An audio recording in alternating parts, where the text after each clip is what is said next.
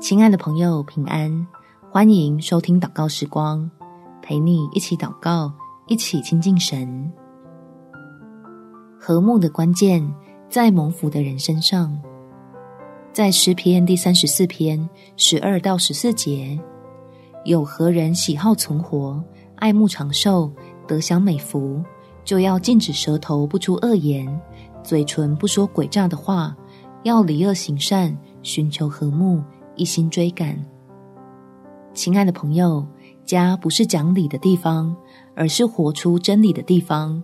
让我们成为救恩的美好见证，把基督牺牲的爱与神奇妙的恩典展现给你心底在乎的人看。我们一起来祷告：天父，求你赐福我的言行，来改变我与家人之间不和睦的关系。让我能用基督的爱跨越彼此想法与观念上的落差，将我从你领受到的恩典也分享传达给对方。求你给我智慧，同时在加添给我勇气，足以面对家人之间棘手又复杂的过去。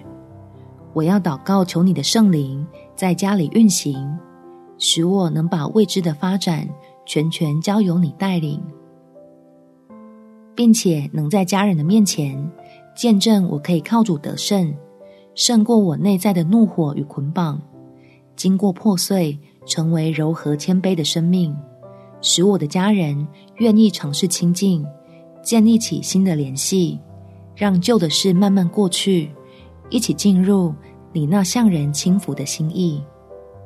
感谢天父垂听我的祷告，奉主耶稣基督的圣名祈求，阿门。祝福你，在神平安的同在中有美好的一天。